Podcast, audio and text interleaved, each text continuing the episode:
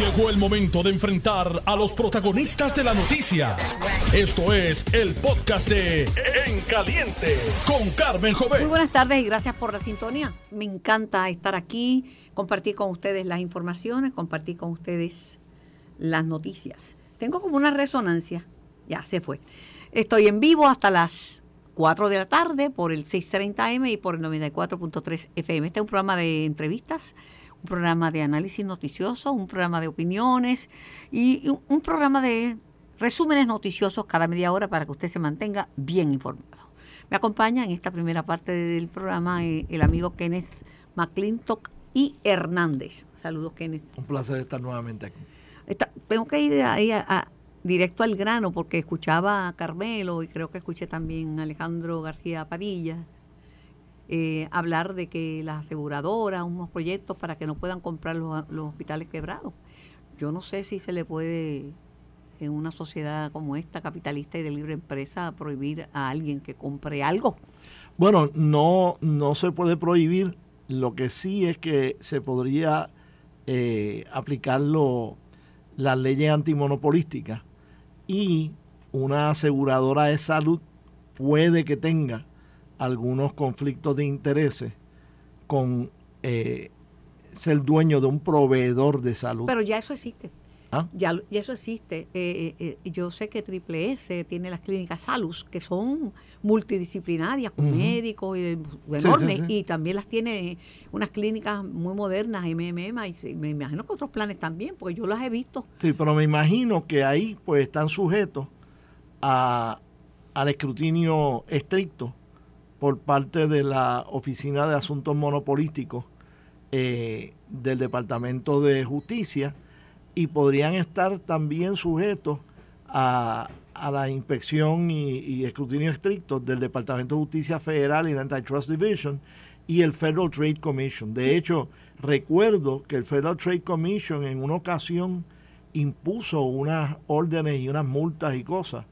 Eh, no sé si fue a los dentistas o a quienes en Puerto Rico eh, cuando hubo algún tipo de conflicto No de interés. No lo recuerdo, pero Sí. de todos modos, visto desde otra, desde otra óptica, porque hay diferentes maneras de pelar un huevo. Unos hospitales que están en quiebra, lo mejor es que alguien los compre pronto y los rehabilite para que sigan prestando Sí, para que sigan prestando Imagínate, porque tenemos una crisis de salud.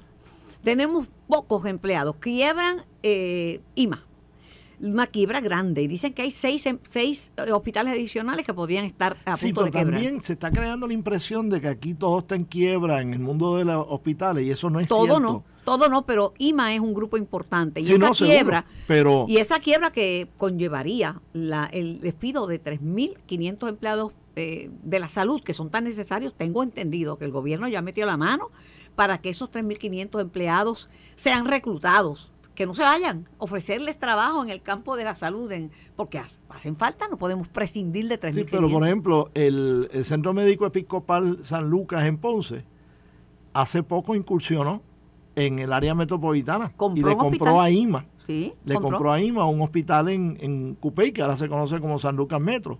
O sea que, Yo creo que es lo que- que, ah, lo que era el antiguo San Gerardo, me parece. sí, por allí. sí. sí. Este, en un momento en que se está hablando tanto de quiebras y todo, pues se está desmereciendo el hecho de que hay instituciones hospitalarias que, que han estado en Pues crecimiento. hay que hablar de las dos cosas. Seguro. Hay que hablar, no es que se niegue que hay Lo positivo que hay que- lo quiebra, positivo hay que destacarlo que también. destacar. Mira, Sí.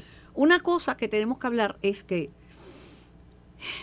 el calor que se ha convertido el tema de conversación en Puerto Rico es consono con el trópico. Aquí yo viví en calor en Mayagüez Bueno, toda mi vida. Yo te tengo que confesar que yo estoy hasta cierto punto contento de que se esté hablando de eso. Porque yo llevo por lo menos 20 años hablando de cambio climático.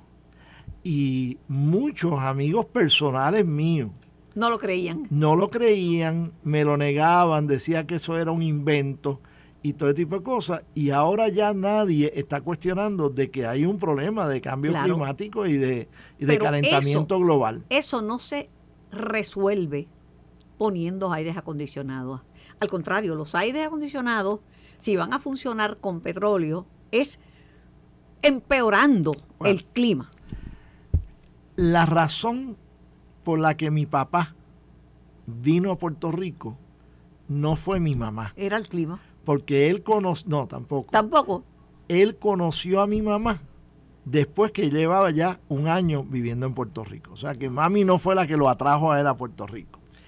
Lo que lo atrajo a él a Puerto Rico fue su primera oferta de empleo, que fue hecho por el arquitecto alemán Henry Klum, que se había establecido en Puerto Rico y es posiblemente el, el arquitecto más famoso Más reconocido. que, que ha habido en Puerto Rico. Más reconocido. Este, Están fotografiadas muchas de, de muchas de estas de las estructuras Sí, que él diseñó. Y una de las de la- de los eh, de las características de su línea de diseño era el de aprovechar al máximo la ventilación natural. De hecho, por ejemplo, si tú vas a la escuela superior de la cual se graduó mi hijo, que era San Ignacio, hasta que San Ignacio le dio con hacer unas mejoras, entre comillas, allí no, no había calor porque todo estaba diseñado para maximizar el fresco natural que hay en Puerto y porque Rico. las escuelas que se construyeron a principios del siglo pasado, yo estudié muchas de ellas, como la Muñoz Rivera, la Manuela Barreto, la Eugenio María de Hostos, estaban rodeadas de vegetación. Sí. Y el patio, el de recreo, estaba lleno de árboles. Bueno, Entonces vas- se abrían las ventanas. y tú vas a la iglesia San Ignacio, también diseñada por Clom, y allí no hay aire acondicionado. Y es verdad que en verano pues a veces sientes más calor y eso, pero, pero es agradable todo el año, porque se diseñó para aprovechar eso. En ese sentido, pues hay que regresar A una construcción más amigable. a una construcción más amigable, seguir el ejemplo del arquitecto Henry Klum, que, se- que hacía las cosas pensando en eso. Eh, hay que entonces también hacer un sistema integrado. Tú instalas aire en, un, en una escuela donde el sistema eléctrico no está diseñado para aguantar esos aires.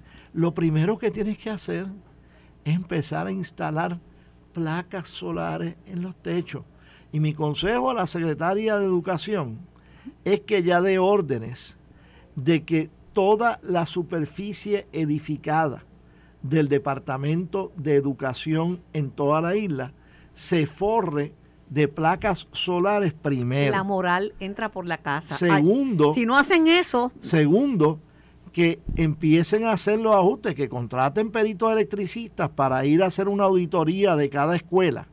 Y creo que una de las organizaciones sindicales lo sugirió, que contraten a peritos electricistas para verificar el sistema y hacer las mejoras que haya que hacer al sistema.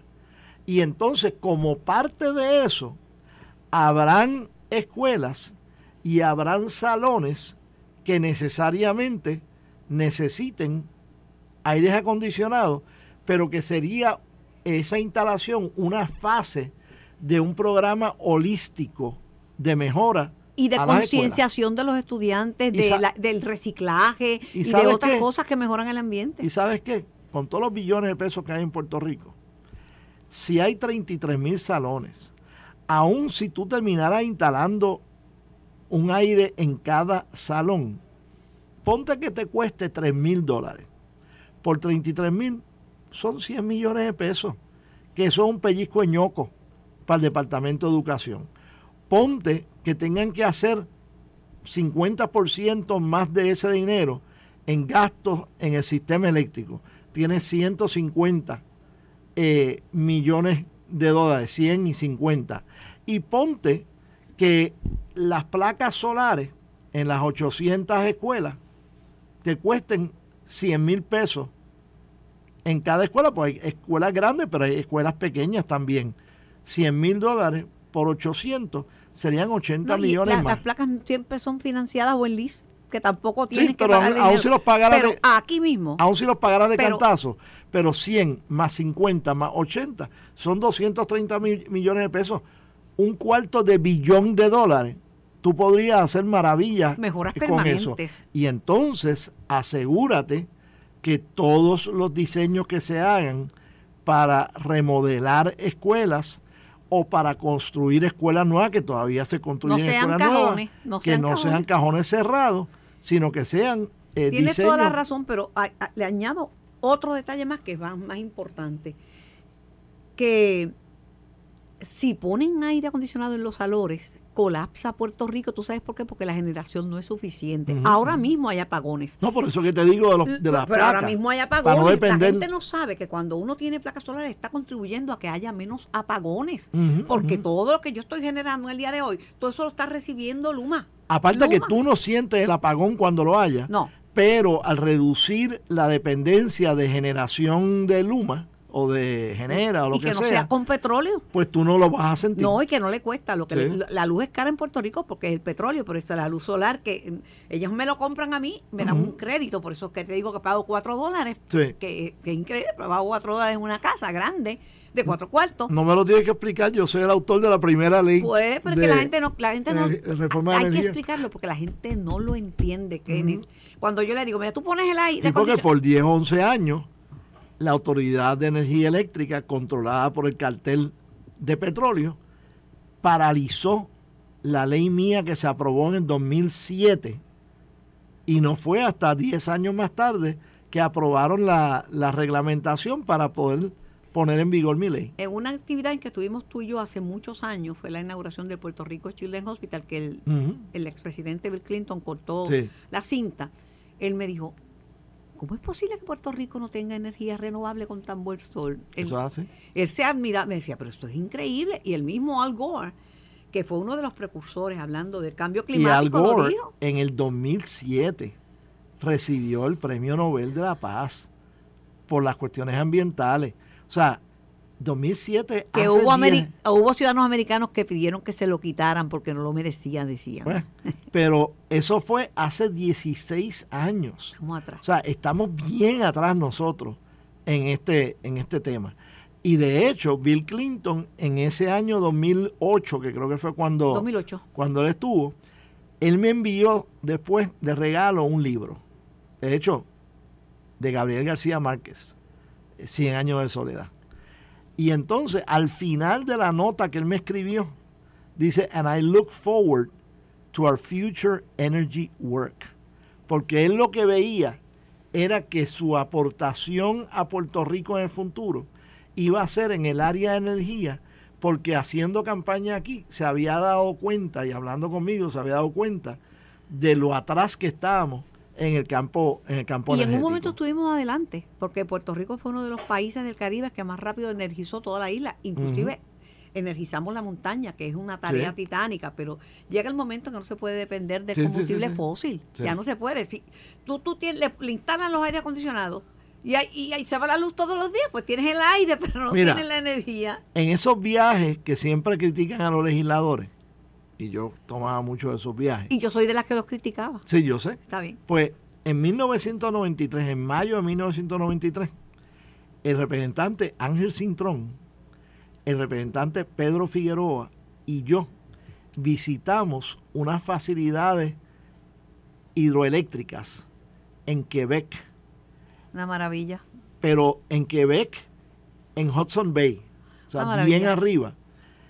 Y Hydro Quebec, que es la compañía hidroeléctrica de Quebec, nos ofreció a que ellos podían venir a Puerto Rico a su propio costo, reunirse con la Autoridad de Energía Eléctrica y darle consejos de gratis que de instrumentarse aumentaría un 50% la generación hidroeléctrica en Puerto Rico. En aquel momento, la generación hidro- hidroeléctrica, que hoy es menos del 1%, entonces era el 1.8% de la electricidad en Resulta- Puerto Rico. Resulta que hubiese aumentado de 1.8 a 2.7. Pero es una locura, porque es una locura, porque aquí la autoridad se llamaba originalmente de fuentes fluviales porque creía, Sí, sí. creía en la En la energía eh, hidroeléctrica. hidroeléctrica. ¿Y cómo despreciar una oferta? que no podíamos depender de eso solamente, porque a medida que Puerto Rico crecía, Claro. la capacidad hidroeléctrica de Puerto no, y el Rico no agua era, igual. necesaria para otras cosas. Pero nosotros entonces fuimos y nos reunimos los tres con el director ejecutivo de la Autoridad de Energía Eléctrica para transmitirle la oferta. y la aceptó, ¿no? Lo que tú nos contestas Es lo que nos contestó en aquel momento. no- no me sorprende. Eh, no, no le hacía sorprende. falta. No le hacía Mira, falta. hay dos temas que quiero tratarte para quitarte la alegría de la cara. Ajá. Eh, Trump sigue vivito y coleando y recogiendo dinero que ni votando Y lo la última encuesta de hoy eh, dice que el apoyo a Biden ha bajado a 39% Ay, sí. y la desaprobación ha subido a 61%. Ay. Y en esa encuesta, Yo te pensado dar, dar con noticias, te preparaste para no pasar el... no, ya yo pasé, ya No, yo pasé el trago amargo esta mañana. Y eh, hicieron también en esa encuesta una comparación entre los 10 candidatos republicanos y Biden y están cabeza a cabeza todos con Biden excepto una candidatura. Nikki Haley está seis puntos por delante de Joe Biden. Está 49 a 43 o algo así. Así que ella es la candidata que más chance tiene de derrotar a Joe Biden, pero la En primarias no gana ni pero el consenso es que ella no tiene No. chances de ser No, no nominada. pero si fuera nominada, nominada, le ganaba por mucho. a- a ¿Te Joe sorprendió la Biden. información de que los republicanos en Puerto Rico están como prácticamente 100% con Ron DeSantis? Bueno, apoyaron a Ron DeSantis económicamente, porque obviamente Ron DeSantis tiene más contactos en Puerto Rico que ninguno Pero otro. Ron porque- DeSantis, ¿cuál es la diferencia entre Ron DeSantis y Trump? Que Trump es más, más bravo y que lo hizo primero. Sí. La política. Y Ron DeSantis ahora está en 13%, mientras que Trump está en 50 y pico de por ciento. Este, no, eh, los republicanos aquí están en la misma situación que estaban en el 2020, que no saben qué hacerse Ni a quién apoya. porque no quieren apoyar a Trump, porque no lo soportan.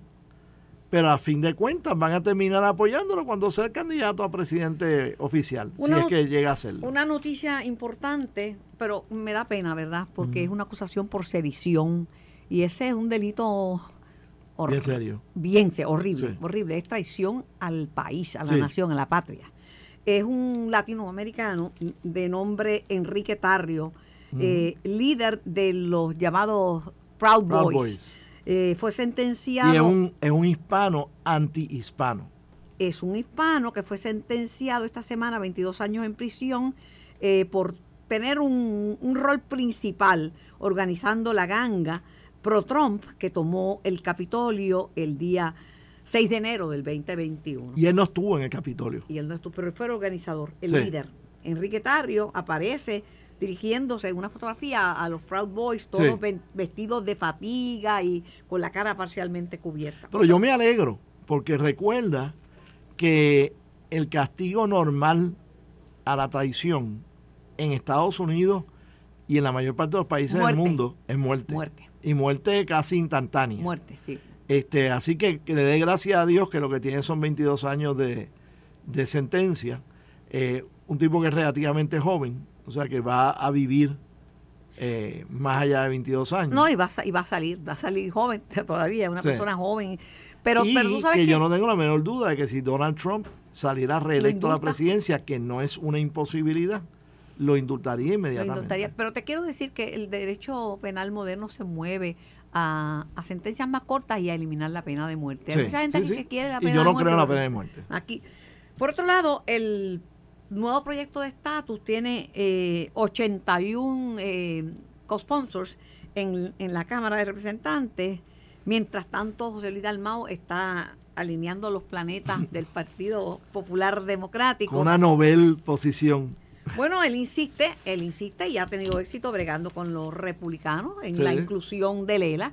Y no me sorprende. Politics makes strange No bedfellows. importa, porque yo recuerdo que cuando mandaron las reglas para el tema de descoloniza- descolonización del Departamento de Justicia Federal, incluían Lela. Sí, sí, sí. Pues él, él quiere que justicia lo incluya. Yo creo que. Esa eh, fue la última intervención política del ex gobernador Rafael Hernández Colón antes de fallecer. Yo lo que creo que Dalmau lo que está haciendo es presentándose ante el pueblo popular como un candidato a la gobernación, Defensor de Lela. defensor del Estado Libre Asociado. Sí. Y él tiene su frase, Qué bueno es el ELA. Sí, sí, sí. No, no. Este, todo el mundo tiene derecho a aspirar, ¿verdad? Todo el mundo tiene derecho a aspirar. Ha corrido como, como la pólvora una noticia que yo la conozco y es que Ramón Torres está considerando aspirar a la legislatura, a la Cámara de Representantes. sí. ¿Y por qué no? Adiós, mira, hay uno que dicen que se va a ser el próximo presidente de la Cámara de Representantes. Jesús Santa. Pasa para acá eso. Tú lo dices como sorpresa si tú lo invitaste. Yo le invité. Sí, pero no sabía que él, se- él es bien cortés, él va y saluda a la mente maestra primero. Sí, sí. Saludos, eh, eh, Jesús, un placer tenerte con nosotros. Saludos a, saludos a ti, Carmen, y saludos a Kenneth. Hace tiempo que no te Entonces, veía. Hace un tiempito, eso es Sí, verdad, no coincidíamos. Eh, No, que yo estaba diciendo, por- ¿verdad? Por si te interesa, que ya es de conocimiento público algo que yo sabía, que es que Ramón Torres, y, tiene, licenciado Ramón y tiene puesto la camisa de la Junta de Supervisión. No sé qué es la R. Ángel Mato también lo tenía. Ángel Mato también la tenía. Este, Ramón Torres, comisionado electoral del Partido Popular, está considerando, ponderando la posibilidad de, de postularse, porque los que corren están en el hipódromo, estos se- postulan Ajá. para la Cámara de Representantes. Y por ahí lo que dicen es que el favorito para presidir la Cámara si ganan los populares es, es usted. Bueno, estamos en esa. eh, ya Bueno, a mí me llegó, si me llegó a mí lo de eso del pueblo de que el señor Rico. presidente de la Cámara ha decidido postularse para otro cargo político, pues eh, yo me hago disponible para presidir la Cámara. Obviamente hay que ganar una elección, hay que ganar una mayoría. Estamos trabajando en eso. Eh, y nada, en su momento, pues, aunque ya es casi dicho, pues presentaré lo que ha sido mi experiencia, mi agenda legislativa, eh, mi estilo y, y obviamente aquellas cosas que entiendo son importantes para que una persona ocupe tal cargo. De hecho, yo creo que eh, esas cualidades te las puede describir más un pasado presidente de un cuerpo, eh, en el sentido de, de qué tipo de destreza, conocimiento, educación y sobre Pero todo experiencia debe tener una persona. importante es qué clase de persona usted es. Aquí hay dos personas que son de dos- ninguno de los tres somos de la misma ideología y creo que nosotros dos coincidimos en que Jesús Santa es una persona seria, una persona trabajadora y una Nos persona con- parecemos en muchas cosas. pues claro, Sí. No no nos molesta y nos llevamos súper bien. y nos llevamos súper bien. Es que tiene que ser así y, y sobre todo respetar lo que piensa la otra persona. O sea, si, si no fuese así, yo no llevara 32 años de casado, ¿no? Eh, Bueno, pero es que te casaste, eh, perdona, te aclaro, te casaste con una mayagüezana, que el hombre que se casa con una mayagüezana sabe que puede durar toda la vida siempre y cuando que diga al final de todas las oraciones, sí, mi amor. Eso es así. Sí, Bruni. Lo que tú digas, mi amor. Pero yo creo que, que sí, que es posible y yo creo que la gente está esperando eso. Yo creo que la gente respeta las diferencias de ideología o dif- diferentes formas de pensar, aún dentro de una misma ideología. Eh, lo que está esperando es que es- eh, haya madurez para poder Y manejar respeto. las diferencias. y respeto, y respeto. y, respeto. y respeto y sobre todo este tipo de compromiso eh, o apertura para lograr consensos. O sea, los consensos no es llega donde mí. Los consensos es tener que ceder algo para obtener parte de lo que uno desea, ¿no? Y que ambas partes estén de acuerdo o por lo menos satisfechas con el acuerdo dado. Yo creo que eso es importante en la política en estos momentos más. Y, y yo he tratado de, de manejar esas cosas así, o sea, eh, ha sido mi estilo desde, desde antes estar en la Pues política no, no lo cambies y porque espero- no necesitamos otros estilos. y espero no cambiarlo. No, no, es que no, nunca. no, no vas a cambiar porque ya tú estás bastante entradito en años, tú no eres ningún Bueno, no tanto, no tanto. Pero no pa- eso podrá alguien que tenga 20 años que diga, no, cuando yo cambio, pero ya después que uno pasa, después uno pasa a los 40, uno es la persona que uno es, Jesús. ¿Qué te parece la, la, la- una candidatura de Ramón? Le pregunto a los dos, Ramón Torres. Bueno, Ramón es una persona que como comisionado electoral yo creo que fue eh, bien decente, eh, bien comunicativo, eh, buscaba consenso. Si en algún momento en el futuro se fuera a determinar eh, legislativamente de que, el de que el presidente alterno de la Comisión Estatal de Elecciones sería nominado por el Partido Popular y que la actual presidenta fuera, la, actual presidenta interina fuera la presidenta nominada por el PNP. Ramón Torres es una persona A considerar. que deben considerar para nombrar juez superior, porque es un requisito ser juez. ser juez de un tribunal de primera instancia y simultáneamente entonces nombrarlo para esa posición. Este, yo no estoy diciendo que, que el número dos en la comisión deba ser de un partido contrario, pero si se llegara a ese entendido, él sería un candidato lógico. Pero a eso era uno de los entendidos que estaban discutiendo y también que tuviera la comisión eh, estatal de elecciones un subsecretario, porque el secretario pues está solito y si él se enferma o se tiene que ausentar, pues que hubiera el cargo de subsecretario y que pudieran compartir. en casi todo tipo de empresa, inclusive en el mismo gobierno, eh, existe tipo de puestos similares. Por la complejidad a veces de la misma operación de las entidades y más la Comisión Estatal de Elecciones, que aunque la gente entienda que los primeros tres años de un cuatrenio no hay mucha actividad, que sí la hay, el último año es caótico. O sea, tú tienes aquí radicación de candidatura, tú tienes primarias demócratas, primarias republicanas, primarias de los partidos políticos, una elección, la depuración de listas, o sea, hay mucho trabajo y en la medida que haya un tipo de delegación de responsabilidad en distintas personas, la cosa va a correr mejor. En la medida que tú todo lo centralizas en una persona, eh, a algo se le va a salir mal, por mejor que sea la persona. Y uno no es de acero. Yo no me ausento nunca. Nunca. Yo creo que en 23 años no he faltado hasta abajo. Pero tuve que operarme una rodilla. Eh, uno tiene que tener alternativas, y, y- pero no te escuché sobre, sobre la posible candidatura de, de, de Ramón, Ramón excelente, Torres. excelente. Yo creo que es una persona que ha demostrado eh, conocimiento, eh, prudencia. Yo creo que tiene el estilo negociador que, que en la legislatura y te puede decir que lo que hay que negociar y, y, y las herramientas que uno que tiene tienen que tener para eso está preparado. Yo creo que es una cara una cara nueva con experiencia, porque también hay que hay que traer los puntos. Hace, eh, en el, en, eh, hace años él, él se postuló, eh, perdió, puesto, pero sí. se postuló para, para un puesto electivo. Sí, no, lleva, Correcto. lleva tiempo. Y, y en ese sentido, eh, porque también vamos a ver, y esto es en todos los partidos, caras nuevas, estilos nuevos, ¿no, mi hermano? Yo le doy el mejor ejemplo y es en Cagua. Cuando Willy Miranda Marín juró, en su primer término tenía 56 años. Y era una cara nueva con experiencia. Sí, pero había dirigido uno- empresas y había Sí, sido ayudante general de la Guardia ayudante Nacional general de la Pero políticamente, vuelvo otra vez, juró a los 56 Sí, años. sí, políticamente. Y, y- y esa experiencia, ese bagaje Y, profesional transformó Cagua. lo ayudó de tal manera que desde el día uno empezó una transformación de la ciudad. Eh, así que eh, que venga una persona nueva a la política es importante, pero tiene que venir con experiencia, con preparación. O sea, no puede venir a aprender. Bueno, yo estoy de acuerdo contigo. Este, bueno, Ramón ha estado de panelista en este programa, eh, le he tomado muchísimo afecto. Es una persona de verdad de muy buen trato, una persona que no es confrontacional y una persona preparada. Ramón es profesor, es colega de Kenneth McClinton en, en la, la Inter. la Universidad Interamericana.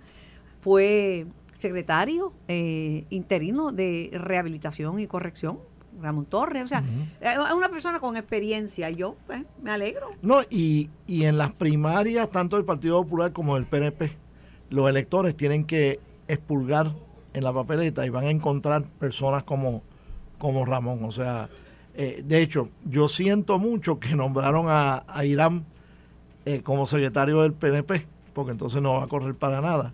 Eh, el que el que corrió el que fue secretario Torres Montalvo. Sí, Torres Montalvo. Eh, yo creo que él es una persona talentosísima, relativamente joven, con experiencia. Este, y, y es el tipo de persona que los partidos tienen que estar promoviendo, como están haciendo con Ramón Tengo Torres. que ir a la pausa, Popular. regreso con más de En Caliente, hay muchos temas en el tapete. Converso en la tarde de hoy con el expresidente del Senado, Kenneth McClintock Hernández, secretario, exsecretario de Estado, y con el presidente de la Comisión de Hacienda de la Cámara de Representantes, Jesús Santa. Es lo próximo en En Caliente. Estás escuchando el podcast de En Caliente con Carmen Jovet de Noti1630. ¿Y qué van a hacer con Biden si tiene menos aprobación? Cada vez está bajando más en su aprobación y está ah, sigue subiendo Donald Trump. Bueno, yo personalmente creo que mientras Biden sea candidato, pues no se va a estar hablando de alternativas. Pero si Biden en algún momento sorpresivamente dijera que no va a correr, de repente van a surgir seis, ocho o diez candidatos que instantáneamente van a ser mencionados porque hay talento. en Yo voy a mencionar uno. Ajá. Es una. Kamala Ah. Harris no es. No, No, no. no. Es Michelle Obama. Sí, eh, pero yo Mira, no creo a- que... a Oprah Winfrey, habla de ella. Sí, no, yo sé, pero eh, está Amy Klobuchar, con un nombre raro, pero eh, una candidata talentosa. Está Gavin Newsom, Gavin Newsom. el gobernador de California, que por ser el gobernador de California sería descartado por muchas personas, porque todo lo que viene de California, pues la gente lo ve como con, con algún reparo. No, porque mi nieto Jimmy está en California y viene de California. y Yo lo veo maravilloso y con los brazos abiertos. Pues sabrá Dios si terminar en la campaña de, de Gavin Newsom. Este, eh, y hay toda una serie de otros candidatos. Tim Kaine, el senador de. Virginia. de Virginia. De Virginia. Te estoy ganando por la clásica milla, porque de todos los que han mencionado, la persona más famosa es Michelle Obama. Tú- Ah, no, Bueno, ciertamente, sí. y fue además pri- que llama. Oprah Winfrey y acá nos jode de Puerto Rico y le hacemos una campaña. Sí, sí. Una, una, una mujer a la, a, a la presidencia. ¿Tú qué crees, Jesús? Y más con Nikki Eso- Haley, Y más con que es la candidata más que más apoyo tiene contra Biden en la encuesta que salió esta mañana. ¿Qué tú, ¿Qué tú crees, este Jesús? De la... De Biden y de buscarle una Bueno, yo- a mí me preocupa eso, de ahí que surge la pregunta, eh, la situación de, del presidente de Estados Unidos por dos razones. Obviamente por, por diversas razones, su popularidad eh, está muy baja, eh, casi a comienzo de lo que es un proceso electoral en los. Estados Unidos. O sea, es preocupante. Eh, estamos ya en septiembre, o sea, esto, esto está corriendo rápido. Y segundo, eh, aunque hay mucho meme de esto, eh, un poco el, físico de él Se ve despistado. eh, Sí. no, no ayuda mucho a, a la impresión de, de un líder fuerte. O sea, en Estados Unidos, eh, teniendo que es la primera potencia mundial, es importante que el presidente dé cierto tipo de fortaleza o por lo menos la aparente. Y ese tipo de dinámica no lo estoy viendo y yo creo que le afecta mucho como tal. Estoy de acuerdo, pero Aunque, aunque Donald Trump no tiene tantos años menos que él, al verse más fuerte, más vigoroso, y obviamente viene del Partido Republicano, no es, asu- eh, mira, no es asunto de edad y ten cuidado cómo habla. Porque hay gente que tiene años y tiene la, la mente bien ligerita, bien rápida, como para mandar a callar un panelista. y lo otro, yo soy de la teoría, aquí no soy experto en, en- en política, pero yo creo que el crecimiento de política. El está crecimiento de Donald Trump en parte se debe a a, la, que está debilidad, Biden. a la debilidad de Biden. Yo creo que Sí. si el Partido Demócrata tuviese un Ah, candidato, no, no. eh, yo creo que él Trump se necesita, él necesita eh, tener a Biden eh, para, Para él triunfar. sobrevivir eh, políticamente como, como candidato y porque, se- republicano. porque son, bueno, te- tengo un invitado en línea que yo sé que me va a dar la razón a mí, porque así ha sido siempre. Saludos al exsecretario del Trabajo, licenciado Víctor Rivera. Saludos, Víctor. Saludos, Carmen. Gusto de oírte y gracias por recibirme en tu programa. Encantado de estar contigo y con tu audiencia. Pero verdad que yo tengo la razón, que no la tiene Kenneth y no la tiene tampoco Jesús Santa, que, que Michelle Obama sería una línea. No le hagas caso a ella. Ver- ¿Verdad que sería una línea para la presidencia? Ante, Tengo que, tengo que decirte que uno de los dos tiene la razón, que tú tienes la razón y que creo que sería una línea y que sería, como se conoce en el argot hípico, el tajo del año. Muchacho, ¿Sí? te llama a Oprah Winfrey, que es la mujer más poderosa de los medios de comunicación en los Estados Unidos. Te Imagínate. hace una convocatoria. Medio Sí. Hollywood se va de cabeza. Imagínate. tú. Me- bueno, ya yo estoy haciendo campaña. Ya yo le estoy haciendo el lanzamiento. Ya tú sabes. Oye, oye, y por mérito propio, no simplemente porque haya sido la esposa de Obama, por mérito propio. No, Eh, si Digo, después- y hay que reconocer que siendo, saludos, Víctor. Jesús. Salud, Santa- saludo a ti Jesús y saludo Kenneth. Mi abrazo a ambos. Gracias, gracias. Eh, ella, durante la presidencia de Obama, yo creo que ella brilló. brilló sola Brilló. y creó su personalidad. O sea, ella, ella no era la segunda ahí. Ella estaba Ella al no lado era y Laura Bush. No, No, no, ella no, ella estaba al lado quizás algo adelante y, y, y sin hacer mucho esfuerzo. No, una persona de una... Sí, Víctor, te llamé porque yo creo que, eh, y cambio brevemente el tema, pero tiene que ver con lo mismo. En Puerto Rico necesito, necesitamos administradores. Eh, y, y yo soy de las que opino, ¿verdad? Que aunque a- sea le- por ley, no se necesita ser médico para ser secretario de salud. Un buen administrador experto en, en salud pública puede puede ser este un buen secretario. Lo que necesitamos para todo, para todo es conocimientos en administración pública y buena planificación. Y sé que tienes una actividad sobre esto, quisiera que me, la compartieras con, con el público y con mis invitados y conmigo. Muchas gracias, Carmen, muchas gracias. Mira, como tú sabes y sabe Kenneth y Jesús y mucha gente del país, yo soy profesor de la Escuela de Administración Pública, la Escuela Graduada de la Universidad de Puerto Rico hace ya 20 años. Y ahora estoy pues en la facultad a tiempo completo. Y este próximo sábado 16 de septiembre a las 9 y 30 de la mañana eh, tenemos lo que se llama una casa abierta que lo que busca es reclutar, recibir eh, prospectos a estudiantes y reclutarlo para el próximo semestre, que es el semestre enero 2024 en adelante. Como tú sabes, la Escuela Graduada de Administración Pública fue creada para la década del 40 por ley. Es de las pocas escuelas graduadas creadas por ley en Puerto Rico y, eh, y ha sido una escuela de mucha historia por la cual ha pasado mucho administrador público, más que políticos, mucho administrador público, mucho funcionario eh, gubernamental, es nuestra única escuela eh, en todo Puerto Rico acreditada por NASPA, que es el organismo que acredita, la única escuela de habla hispana acreditada por NASPA en la jurisdicción norteamericana. Y nos preparamos entonces para esa casa abierta el próximo sábado 16 a las 9 y 30 en el anfiteatro eh, Ramón Estéreo Betances de la Facultad de Sociales. Y allí estaríamos esperando que empleados públicos, personas que se han graduado en el área de ciencias políticas, de economía, de psicología, de trabajo social, de humanidades, que quieran continuar estudios graduados, vayan a nuestra casa abierta, que conozcan la Escuela de Administración Pública para que puedan, pues, eh, básicamente convertirse en estudiantes de maestría de nuestra escuela.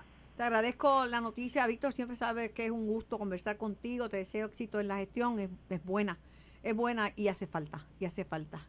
Gracias, Carmen. Gracias por ayudarnos a ser mayores administradores públicos para Puerto Rico, mayores y mejores, para ver si podemos afrontar eh, todo este reto público que tenemos en el país. Un abrazo a ti, a Kenneth eh, y a mi amigo Jesús Santa. Saludos. Gracias, Víctor. Y Jesús Santa es uno de los que sabe que se necesitan administradores porque aquí la gente hace legislación, leyes y no, no consultan con la Junta de Supervisión Fiscal a ver si es viable.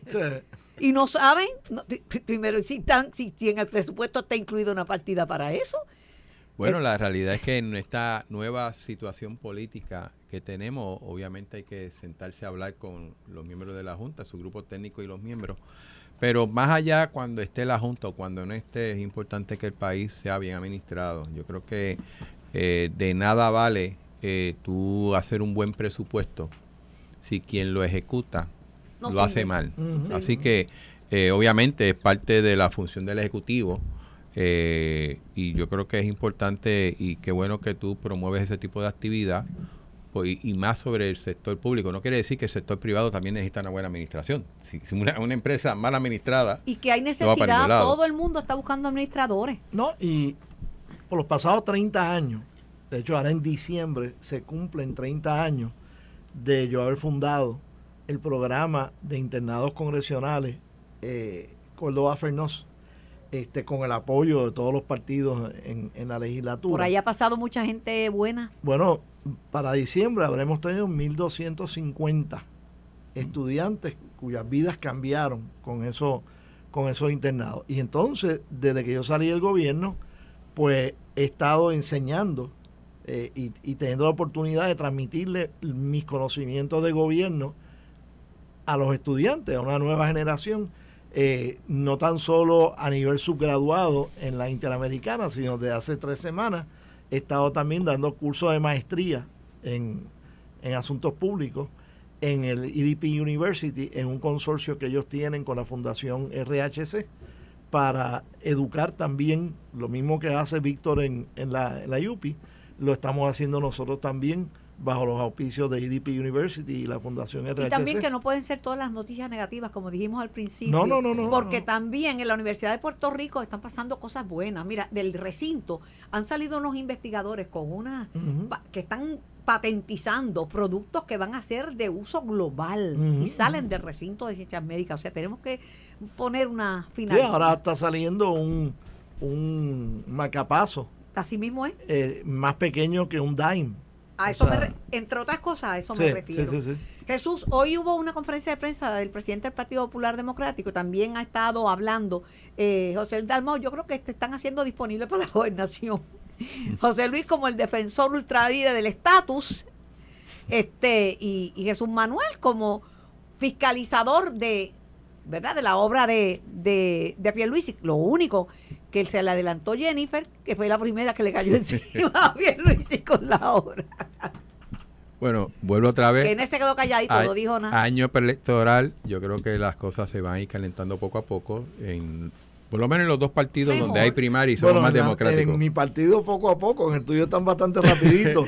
El, el Sí, a veces primer- se, se prende fuego en la brasa. el primer cese al fuego duró seis días solamente, tú sabes, al principio. Nunca se extinguió. Te, te- te garantizo que No, nunca no, se extinguió. Parecía que como en Grecia el fuego estaba controlado, pero de eso me, momento se eso llevó. me recuerda a Benjamín Cole, Fuego Popular. Pero, pero yo creo que a nivel de lo que se está haciendo, siempre ha habido una crítica al liderato del Partido Popular, incluyéndome a mí, de que, de que no hemos sido efectivos fiscalizando. Y yo creo que en ese sentido, el señor presidente actual del partido está tratando de, de ocupar ese espacio y hacer sus planteamientos Tengo que públicamente. interrumpirte, este, tengo que interrumpirte. ¿Qué tú fue? perdóname, pero tú sabes, tú sabes, y sabe Kenneth y mucha de la gente que me está eh, escuchando, que aquí se aguantaron los fondos. La administración Trump aguantó los fondos para ayudar a Puerto Rico en la rehabilitación. Y Biden, que lo estábamos esperando hace un- unos minutos, ha sido mucho más generoso soltando esos fondos para Puerto Rico ahora.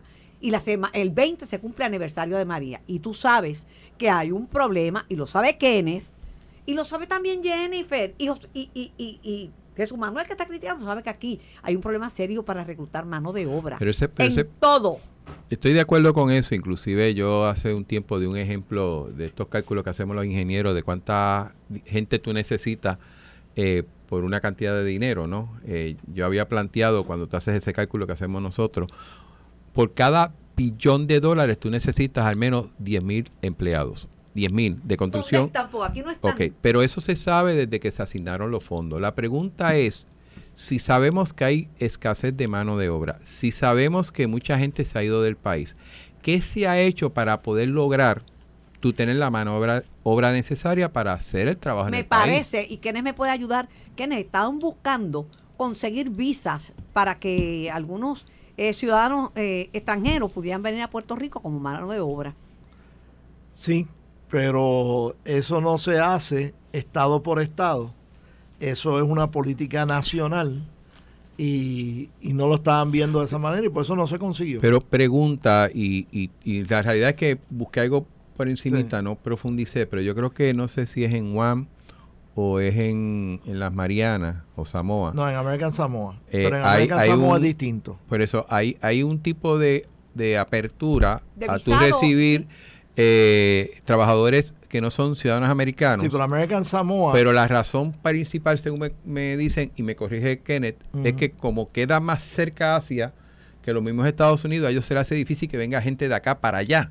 Eh, y, y eso es una razón de peso para permitir que personas que no son ciudadanos americanos se le dé un poco más de apertura o de, o de flexibilidad que trabajen en esa área. Pero American corriges. Samoa está fuera de la jurisdicción aduanera y migratoria de Estados Unidos. Cuando un samoano americano quiere trasladarse al continente, tiene que mostrar eh, evidencia de residente o de ciudadano. Ese no es el caso de Puerto Rico. Puerto Rico es íntegramente parte de los Estados Unidos. No pasamos por eh, Aduana. aduana, como en la isla Vírgenes sí se pasa por aduana. Y tú sabes que allí no puedes traer más de cinco botellas de ron y cosas así. Este, no, porque compras allá, porque compras allá duty free. Claro. Aquí en Puerto Pero- Rico pero tú no puedes comprar duty free. Pero Kenneth, por otro lado, el, el- la figura de visas para trabajo existe en Estados Unidos y mucha gente que no es residente tiene visas para trabajar por, Por un eso. tiempo Sí, limitado. pero, tres pero la realidad es que Pero es no una la cuota. recibes para trabajar en Puerto Rico. La recibes para trabajar en cualquier parte del Y, y país. es, y es una cuota, no es todo el mundo. No. Está limitado. Sí. Y eso hay que trabajarlo. Y, y quizás sea complicado, pero hay que trabajarlo. La pregunta, ¿se ha trabajado? No sé. Bueno, y Eh, lo- entonces lo que tú que tienes- ni ofreciendo, cuando yo me acuerdo que estando Ricardo Rosselló en el poder, ofrecieron salarios de 15 dólares la hora, que Eso- fue eso antes es lo otro. la- Nosotros tenemos un sinnúmero de escuelas vocacionales. Y tú tienes ahora que, especialmente los proyectos federales, lo menos que tú puedes pagar, lo menos, son 15 dólares por hora. Que eso es buen dinero en la construcción. Sí. Que si tú tienes una especialidad, 30.000 una especialidad, eh, entiéndase de electricista, de ebanista, pues entonces puede ser mayor. ¿Qué esfuerzo hemos hecho para que nuestra juventud se interese en ese tipo de profesión que pueda ser parte de, los, de, los- de la fuerza laboral para poder entonces empezar a trabajar con la reconstrucción del país? Yo no he visto eso y yo creo que eso es lo que hay que hay que criticar. activar las escuelas vocacionales. Y, yo no creo que sea una cosa muy difícil. No, y en- sobre todo cuando nuestra juventud, a mí me gustaría que tuvieran carreras largas, pero la mayoría de nuestros jóvenes les gusta una carrera corta. Lo que pasa Esta que es una despre- opción de tú tener una carrera corta y ganar buen dinero. las universidades están a- ahora metiéndose en el área técnica. y de La carreras UPI, cortas. la UPI está cortas. ofreciendo carreras cortas, que era el, el- el centro de la intelectualidad a largo plazo y todo eso, y hasta ellos están entrando en, en Pues carreras yo hubiera esperado una actividad un poco más agresiva del Sí. gobierno promoviendo eso y no ha pasado, Pues- sabiendo hace siete años o seis años que necesitamos mano Pues de yo obra. hubiera esperado, ¿sabes qué? Una revitalización de las escuelas vocacionales. Claro. Cuando yo estudié en la escuela pública, cuando yo me criaba, las escuelas vocacionales eran una fuente de empleo. Y decían, ¿tú qué quieres? DE o DO. DO eran ocupaciones diversas, DE eran ocupaciones distributivas. Y si no, uno dice, no, yo quiero el programa general porque yo quiero ir a la universidad y estudiar medicina Sí, o leyes. correcto. Pero la- los muchachos que salían de las escuelas vocacionales salían súper bien preparados. Sí. Ten- tengo que ir a la pausa. Este, pero yo creo que eh, en términos de descubrimiento, no descubrió América eh, el presidente del Partido Popular, porque eso ya ha sido bastante trillado y ya se había dicho. Y además que está tarde, porque lo que queda para elecciones es un año. Digo, está bueno, está bueno. ¿Me estás diciendo bye bye? Sí, Ah, pues mira, goodbye, so long. I hope me contrataste, me contrataste hasta las 3 hoy. Pero te dije que te pagaba overtime si te quedabas Ah, bueno, sí. Esto fue el podcast de En Caliente con Carmen Jovet de Noti1630. Dale play a tu podcast favorito a través de Apple Podcasts, Spotify, Google Podcasts, Stitcher y notiuno.com.